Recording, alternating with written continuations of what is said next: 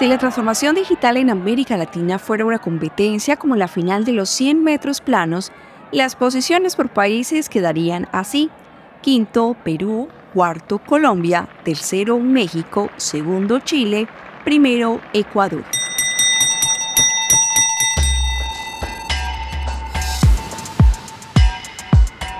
Este ranking proviene de un estudio de la consultora internacional EY titulado Transformación con Sentido Digital 2022, en el que participaron 715 líderes de 16 sectores diferentes de la economía para medir el grado de madurez digital de las naciones del continente.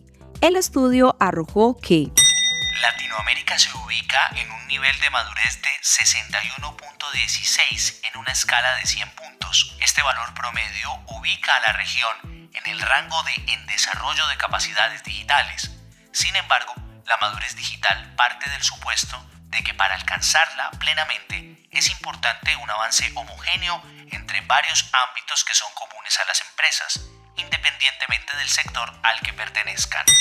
¿Qué motiva a las compañías latinoamericanas a invertir en transformación digital? Esto responde el estudio.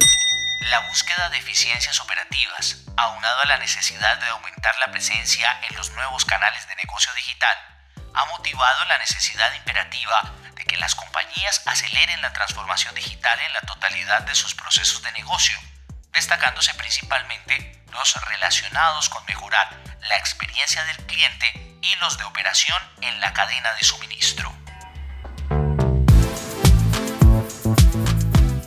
Más allá del componente tecnológico de la transformación digital, las compañías también pasan por un proceso de cambio de cultura organizacional en el que suceden varias cosas. Hay procesos que pasan a ser automatizados, que ya no requieren de un empleado o equipos de trabajo para ejecutarlos. Hay cambios de plataformas que requieren nuevas curvas de aprendizaje por parte de los colaboradores hay nuevos roles y estructuras organizacionales diferentes a las tradicionales. Esto ocurre porque un proceso de transformación digital pasa por lo menos cuatro etapas. Cambio cultural, formación y competencias digitales y habilidades necesarias para el mundo digital, cambio organizacional, incorporación paulatina de las tecnologías exponenciales. Parece una carrera retadora para las empresas latinoamericanas y por eso estamos aquí con Andicom Podcast para acompañarlos en el proceso. En este episodio escucharemos a Germán Borromey, gerente general de Oracle para Colombia y Ecuador, a Mario Castaño, director técnico de Sintel, con sus ideas y consejos para ganar la carrera de la transformación digital.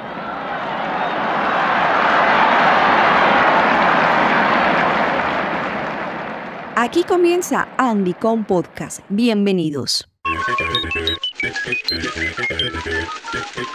Bienvenido a una conversación con los líderes que influyen y le dan sentido a la transformación digital de las empresas, las organizaciones y los gobiernos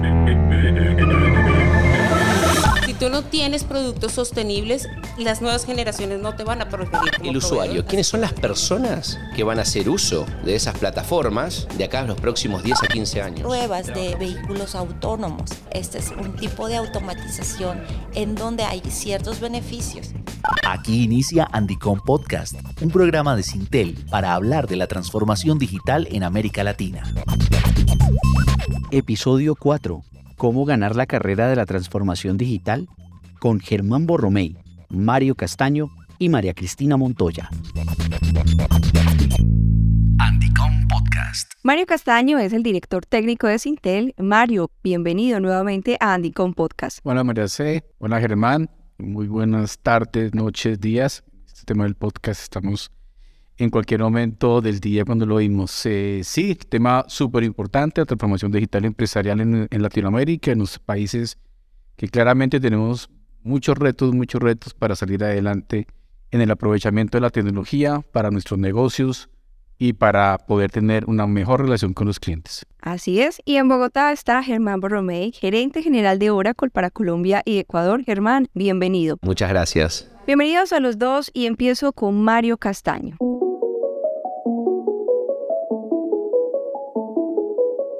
Para delinear el estado actual de la transformación digital en las empresas en América Latina, Mario, como un panorama inicial, ¿qué podemos destacar de la situación de madurez digital de la región? Como todo en Latinoamérica, no estamos ni de primeros ni de últimos. En general, si uno revisa la situación de los países latinoamericanos en prácticamente todos los contextos de desarrollo, encontramos que solemos estar eh, en un nivel medio o medio superior. Específicamente en tema de transformación digital, pues ya estamos viendo las estadísticas de EY, que nos, nos dice que estamos alrededor de un 60% en este nivel de madurez en, entre los entrevistados que ellos hicieron. Nosotros en Sintel eh, desarrollamos un estudio bien interesante de hace varios años. Se llama El nivel de madurez de transformación digital de las empresas colombianas. Lo que hemos encontrado en estos seis años de haber realizado este estudio en el caso colombiano que si estamos en un nivel aproximado de un 65-70% sobre un ideal de 100%, nuestro modelo de madurez,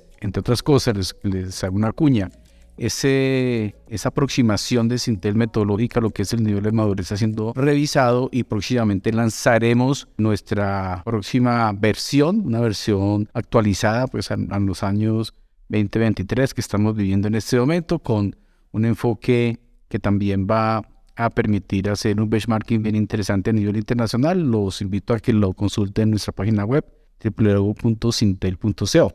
Pero siguiendo con la conversación, vimos cómo a lo largo de estos seis años que estuvimos mirando este, este nivel de madurez en Colombia, encontramos que se mantuvo más o menos estable, lo cual es de alguna manera un indicador de que si bien las empresas, sobre todo post pandemia, encontraron la importancia de, se dieron cuenta que tenían que fortalecer sus, eh, temas digitales, sin embargo al final tampoco hemos avanzado tan rápido como quisiéramos. Y en ese sentido, pues las clasificaciones eh, tampoco creo que tengan como tanta pertinencia porque si uno mira el caso de México, la situación es muy similar a la de Colombia, en Chile, en Brasil, en Argentina. Conclusión, mentalmente podemos hacernos como una imagen de que en Colombia las empresas están en un nivel de 6, 7 sobre 10 en este proceso de transformación digital. Mucho por hacer, pero lo mejor es que tenemos herramientas, tenemos conocimiento, tenemos talento para lograrlo. Talento y herramientas claves, Germán, para seguir en esa ruta de madurez digital de las empresas. ¿Cuáles son las tecnologías sobre las cuales las organizaciones deberían basar sus procesos de transformación digital? Estas tecnologías eh, en la historia siempre ocurrieron tecnologías. Se llaman GPT. Son tecnologías de propósito general que los historiadores las catalogaron, ¿sí? las han analizado y tuvieron un impacto en la productividad. Lo que estamos viendo en este momento es que hay seis plataformas. Son 14 en realidad que están explotando en este momento. En realidad van a llegar a su punto de auge de acá a los próximos 10 a 15 años. Y mencionamos las más importantes, la que en el Pareto el 80% va a generar el impacto más alto. Hablamos de inteligencia artificial, hablamos de robótica adaptativa, hablamos de secuenciación de ADN, hablamos de cloud, hablamos de energy storage, energy cells, lo que es baterías, y el mundo cómo va a cambiar la forma, el transporte, un combustible diferente, digamos. Hablamos de metaverso también y mencionamos cloud como una de las plataformas cross también, como apalanca también al resto de las tecnologías. Lo que contábamos es que no pasó en la historia, que más de una, como mucho a lo sumo, dos plataformas disruptivas han generado su punto más alto. Pensemos que son este tipo de plataformas de propósito general tienen un periodo productivo de entre 35 y 40 años. Arranca con un periodo de inversión y después llegan al auge ¿sí? y hasta que llega una etapa de amesetamiento. Lo que nunca pasó es que dos o tres al mismo tiempo lleguen a explotar digamos, ¿no? O al punto más alto. Y mencionamos también plataformas que estuvieron cercanas, como por ejemplo Internet del 2000, en los, a fines de los 70 como con las computadoras, pero nunca en forma simultánea. Y ahora estamos viendo todas estas que sí, de forma simultánea, van a generar un impacto y el impacto es en la productividad económica de todas las industrias que van a apalancarse de estas plataformas y que se tienen que transformar. Entonces ahí vemos el impacto más fuerte y en números hay una estimación que estas plataformas hoy tienen un valor de mercado aproximadamente de 6 billones de dólares o trillions, como es en Estados Unidos para no confundir, de valorización de mercado y generación de riqueza. Se espera que de acá a esos 10 a 15 años suba 10 veces, o sea que lo que es valor, valuación de mercado para los que se suban y hagan leverage de estas plataformas van a generar un valor de mercado aproximadamente de 55 billones de dólares, o sea 10x más. Eso es lo asombroso. Entonces hay un espacio, hay un área de oportunidad y es algo que va a ocurrir, que vemos por lo menos que va a ocurrir y estará en un momento fuerte. Y la última que, se, ha sido introducida es Metaverso hace un año y está generando un impacto fuerte, como por ejemplo lo que tiene que ver con NFT. Un chico ya pide para Navidad al padre, dame 100 dólares para comprarme una ropa virtual para el Fortnite, para un juego en el Fortnite. Y nosotros pensamos, ¿quién se gasta 100 dólares en eso? uno se compra una prenda física. Para ellos es importante. Entonces hay que empezar a entender esa generación. Es importante porque pasan muchas horas porque tienen un perfil digital, un perfil virtual y tiene un valor porque pasan muchas horas con sus amigos y le genera su estatus. Entonces es tan importante como la prenda física y en algunos casos más. Entonces piensan diferente. Piensan, por ejemplo, en el delivery time. Nosotros estamos acostumbrados a tener una tolerancia aproximadamente dos horas para recibir un, un pedido de un supermercado, de comida quizás un poquito menos. Esta generación es el, la tolerancia es de 10 minutos es muy diferente a la que nosotros venimos acostumbrados. Entonces, ¿cómo nosotros cambiamos la mentalidad del chip para poder pensar en cómo razonan estas generaciones y cómo van a hacer uso de la tecnología también de acá a las próximas, las próximas décadas? Podcast. Mario, aquí Germán recoge varios elementos sobre los cuales podemos profundizar, como por ejemplo el uso de tecnologías disruptivas como inteligencia artificial, blockchain, metaverso. El ecosistema digital latinoamericano está listo para incorporar estas tecnologías a sus procesos de transformación digital. Claramente la transformación digital parte de un hecho de fondo, es llamar la atención sobre la transformación empresarial, sobre la necesidad de revisar la estrategia, siempre teniendo en cuenta las potencialidades que nos da lo digital. ¿Qué implica lo digital? Lo digital nos implica no solamente, como decía Germán, un cambio muy fuerte en esa audiencia, en esos clientes nuevos que tenemos en este momento, los clientes que han cambiado sustancialmente su manera de interactuar con nosotros. El tema de clientes es fundamental y tenemos que entenderlos, tener mejor delivery, tener eh, un tema que nos medimos en nuestro modelo de madurez, por ejemplo, es cómo creamos la solución, cómo le damos voz a esta generación para crear las soluciones. Esa es una parte importante de la transformación digital. El otro componente muy importante es la automatización. Si bien en Latinoamérica tenemos avances en automatización, estamos lejos todavía de Europa, de Estados Unidos, de China, de la India, posiblemente también de Japón, obviamente, y Corea. Y es que eh, en esos países, en estas regiones, desde los años 90 se potenció mucho todo el tema de automatización. Nosotros, si bien tenemos cierto nivel de automatización, estamos muy lejos de automatizar la lo que se llama el full la planta de producción. Ahí hay muchísimo trabajo que hacer. Para eso estas tecnologías que, que señaló Germán pues son fundamentales. Y también señaló algo muy importante, que son sinergéticas. Están ocurriendo, están explotando, están creciendo de manera simultánea. Pero el fondo de la transformación, como te dije hace unos eh, segundos, es la, la conciencia que tenemos que cambiar el modelo de negocio. Pero ¿cómo cambia el modelo de negocio? No lo cambia con tecnología. ¿Cuál es el aspecto más importante que reiteradamente encontramos nosotros como Sintel en los trabajos de transformación digital, tanto el sector público como el sector privado? El componente del talento, el componente del cambio, el componente de la cultura organizacional. Y en ese sentido, te adelanto, por ejemplo, que en nuestro nuevo modelo incorporamos una medición específica de cómo la cultura empresarial, cómo el talento está cambiando, está adoptando lo digital. ¿Por qué? Porque sin este, sin el equipo de trabajo, lo veíamos en nuestras, en nuestras encuestas que, que utilizamos para hacer esta medición. Cuando le preguntamos a los directivos empresariales cuál es el principal, entre comillas, obstáculo o reto para poder avanzar en este concepto de transformación empresarial, todos en un alto porcentaje señalan la cultura, el equipo de trabajo como el principal elemento. Y es un llamado a atención, yo creo que es reiterado, lo estamos viviendo de manera general, no solamente en esta industria, sino en todas, y yo creo que es claramente un punto muy importante de trabajo conjunto y sectorial. ¿Cómo vamos a hacer para que todas estas tecnologías nuevas, disruptivas, que están sucediendo de manera simultánea en esta explosión tecnológica, con las incertidumbres, con las adaptaciones que tenemos que tener, con las oportunidades gigantes que nos está ofreciendo, podemos desarrollarlas, podemos eh, implementarlas, aprovecharlas con el talento que tenemos a nivel de las organizaciones. Y eso creo que es el reto más importante, no solo en Latinoamérica, sino en general en todas las sociedades. Y en este sentido, Germán, el relacionamiento que tiene Oracle con sus clientes, ¿cómo se traza un plan de transformación digital? Es un muy buen punto el que traes. Muchas veces discutimos, conversamos más que todo, no discutimos, conversamos con los clientes, los desafiamos en escuchar cuáles son sus planes de largo plazo, sus planes de transformación digital y tratamos de trazar un camino de partnership de los próximos cinco años. Pero nos gusta desafiarlos. Antes era escuchar y decir, este es mi plan. Y coincido con vos, los planes cambian todos los años porque cambian las tecnologías todos los años, cambian las tendencias. Entonces es muy difícil de trazar un plan a cinco años y quedarse en ese plan sin revisarlo. Entonces lo importante es entender de forma frecuente, de forma constante, replantearlos y desafiar esos planes. Entonces trabajamos mucho en eso en actualizarlos en tendencias, como las conversaciones que tuvimos, como este keynote, y desafiarlos a trabajar en eso, cuál va a ser el público, cuál va a ser la audiencia, cuáles son las tecnologías del momento. Y por supuesto puedes trabajar en eficiencias, como aprovechar los beneficios de la nube, los beneficios de eficiencia, de agilidad, de escalabilidad, de elasticidad y sobre todo de reducción de costos, ¿sí? para después que cualquier organización pueda trasladarlo en tener también un producto de mejor calidad y de menor costo para los usuarios finales. Me quedo con ese mensaje de Germán. La transformación digital en un negocio busca eficiencia, agilidad, reducción de costos y escalabilidad. Momento para hacer una pausa y al regreso comentaremos sobre este punto. Podcast. Hola, soy Carlos Drombo, gerente de Relaciones Institucionales y Gobierno. Además, ayudo a coordinar la agenda académica y el eje de emprendimiento para el Congreso Andicom México 2023. Con relación al emprendimiento en la región, estamos comprometidos con apoyar todo el talento latinoamericano.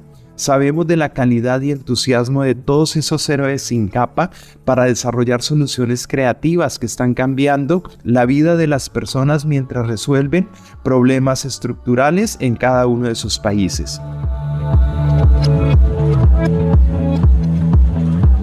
Dentro del Congreso tendremos un espacio para que las emprendedoras y emprendedores difundan sus ideas, presenten cómo hacen uso de la tecnología para comprender las necesidades de sus clientes y adaptarlas para solucionarlas. También que sirva para que se relacionen con mentores, con inversionistas y sigan logrando hitos en la evolución de sus empresas. Andicom México, 30 y 31 de mayo y 1 de junio, Centro de Convenciones Expo Santa Fe, Ciudad de México. Conoce cómo participar en anticom.mx. Anticom Podcast. Los beneficios de la transformación digital deben traducirse en eficiencia, agilidad, reducción de costos y escalabilidad de un negocio. Esa es la medalla de oro al final de la carrera.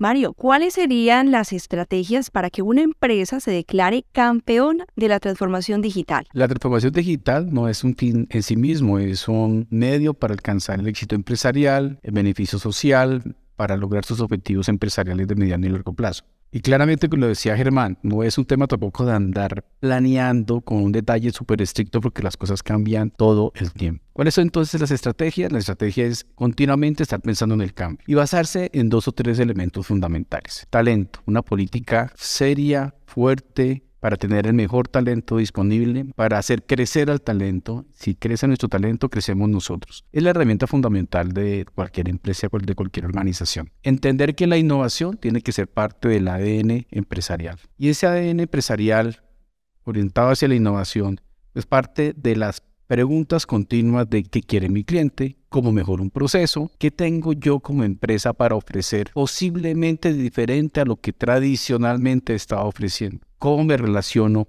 con mis clientes, con mi ecosistema. Algo muy importante, es prácticamente imposible que una empresa en este momento sea exitosa si no está claramente involucrada y consciente de que depende de un ecosistema digital, de un ecosistema, de una cadena de valor para sobrevivir y para crecer, para tener mejor impacto. Por lo tanto, tiene que relacionarse con el ecosistema. Y en muchas ocasiones hay que hacer crecer stakeholders de su ecosistema para ser exitosos. Pocas veces en las empresas, sobre todo en Latinoamérica, entendemos este concepto. Nos concentramos entonces en nosotros mismos y no nos vemos como parte de una cadena de valor o de un ecosistema nuevo y creciente. Entonces tendremos que, resumiendo, eh, tres elementos fundamentales. Talento, saber que la innovación es lo que me va a sacar adelante, formalizarla. Y el tercer elemento, involucrarme en un ecosistema, potencialmente hacer crecer el ecosistema, porque de eso depende mi éxito empresarial.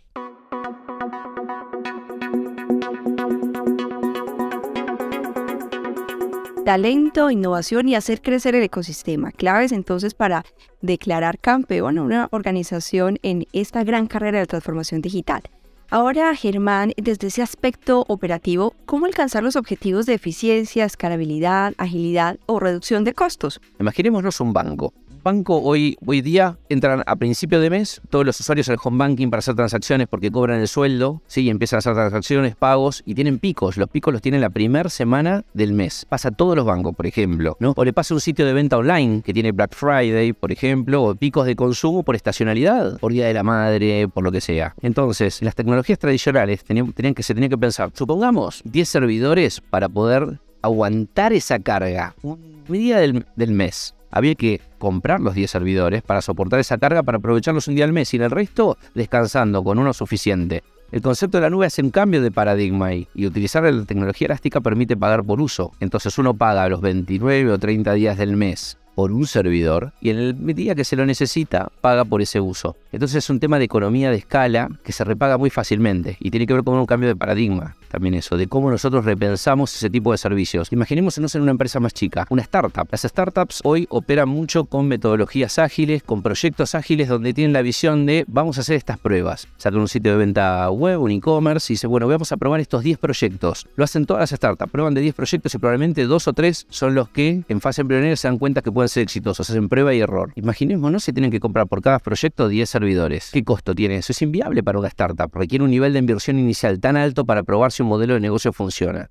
Entonces cuando hablamos que la nube vino a democratizar el uso de la tecnología tiene que ver exactamente con eso, porque muchos no lo explican, pero es importante saber eso. ¿Qué es eso? Te permite equivocarte a bajo costo. Entonces a muy bajo costo uno puede probar de los 10 proyectos cuál es el que funciona y después le invierte y hace crecer los dos que realmente funcionaron y descartar el resto. Habla Germán de varios sectores que se ven impactados por la transformación digital Quiere decir, Mario, que esta transformación está disponible para cualquier negocio, no solo para las grandes empresas o los emprendimientos de base tecnológica, sino también para cualquier negocio que quiera ir al siguiente nivel. Claro que sí. Lo digital es transversal, es ubicuo, por lo tanto cualquier negocio se puede aprovechar las ventajas que tiene incorporación adecuada y eficiente pues, de, estos, esas alternativas tecnológicas. Germán, eh, por ejemplo, habla bastante y da unos ejemplos muy concretos sobre las ventajas de utilizar una estrategia de nube en lugar de invertir en sitios costosos que suelen eh, no ser utilizados al máximo de manera eficiente por las empresas.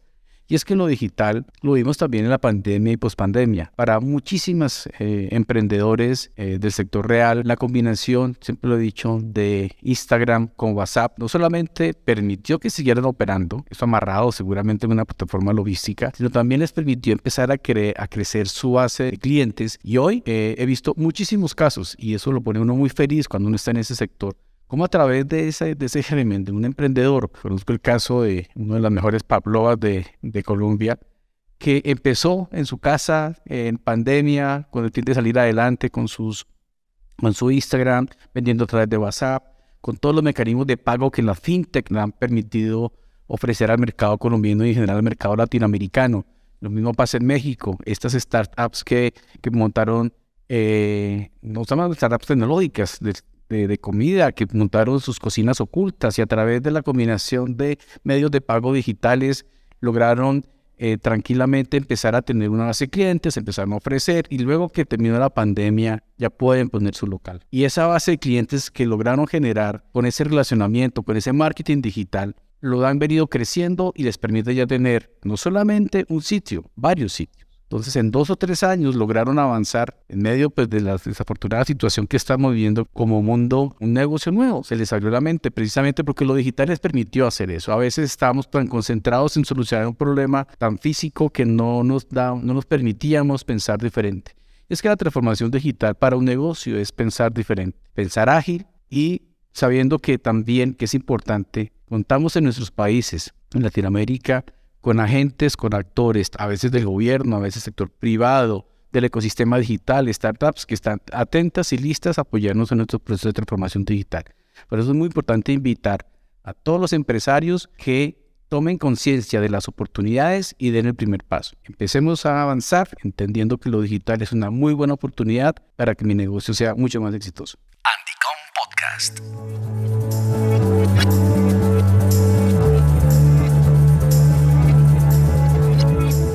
Una excelente oportunidad, Mario, y hablábamos hace un rato de la importancia del talento humano. Y a propósito de esto, Germán, en el centro de esta gran transformación digital están las personas, la forma como se adaptan al proceso y cómo lo adoptan. Oracle, eh, ¿cómo está ayudando al talento humano que le da sentido a la transformación digital? Los programas que estamos sacando va tiene que ver más, tenemos dos tipos dos tipos de programas. Entonces, lo más importante acá en programas es, bueno, también está el punto de diversidad. Las mujeres es muy importante también y apuntamos mucho a la diversidad. Empujamos muchísimo la diversidad acá, lo hacemos en la compañía. Pero eh, en los programas son programas, estamos hablando de programas gratuitos, gratuitos para las personas para que se puedan educar, aprender. Hay una brecha hoy que tiene que ver con una demanda, hay un déficit de profesionales de tecnología. ¿sí? Y lo importante es cómo ayudamos a personas. Tenemos un programa de WON que está más enfocado a personas mayores de 18 años, pero con dificultad en el acceso a la educación que no puede esperar cinco años para recibirse, no puede pagarse una universidad o alguna carrera. Entonces, ese es un tipo de programa, se llamamos a programar en seis meses. Y después tenemos otros más donde vamos a capacitar a profesionales de tecnología en tecnologías innovadoras de nube, en plataformas de aplicaciones nube. El programa se llama SaaS Business Process Certification, SaaS de Software as a Service, Business Process Certification, donde vamos a certificar directamente a profesionales de tecnología y aprender sobre las últimas plataformas de aplicaciones de nube pensadas en procesos de negocio. Germán mencionado algo muy importante y creo que todos en el sector estamos moviendo el tema. Hay muchísimas oportunidades para aprovechar lo digital, para que nuestro talento adquiera competencias, no solamente formales a través de estudios universitarios, sino a través de la multitud de programas de gobierno y de privados que quieren que entendamos, que participemos de esto de estos conocimientos y que nos capacitemos en temas digitales. ¿Qué es lo que necesitamos? Tener la voluntad para hacerlo, el interés y seguramente tanto a nivel personal como social y empresarial, lo digital nos va a permitir eh, generar un muy buen salto en temas de productividad, en temas de ingresos, en disminuir brechas de género, que claramente tenemos aquí una muy buena oportunidad para que las mujeres latinoamericanas vean de la tecnología una opción viable y rentable de trabajo toda una gran eh, reflexión y además que nos invita a pensar en estos temas de transformación digital. Gracias a nuestros invitados, Mario, por estar hoy en nuestro cuarto episodio de Andicom Podcast. Muchísimas gracias, María C. Y sigamos en este proceso de que consolidar Andicom Podcast como el mejor podcast B2B de Latinoamérica. Así es, también agradecemos a Germán por acompañarnos en este episodio. A todos ustedes, recuerden que esto es Andy con Podcast. A los oyentes, de una manera muy especial, los invitamos a que continúen a través de nuestras redes sociales, nos sigan y también a, a todos sus contactos profesionales les hagan la invitación, porque cada 15 días tendremos un nuevo episodio que será enviado en primicia a los seguidores de nuestra newsletter en LinkedIn. Así que los invitamos de inmediato a seguir la página de Sintel en esta red social y a estar atentos a todas nuestras novedades. En las notas del episodio dejaremos los respectivos enlaces para que se conecten con nuestras redes sociales y más contenidos de Andycom Podcast. Gracias por escuchar. Hasta la próxima.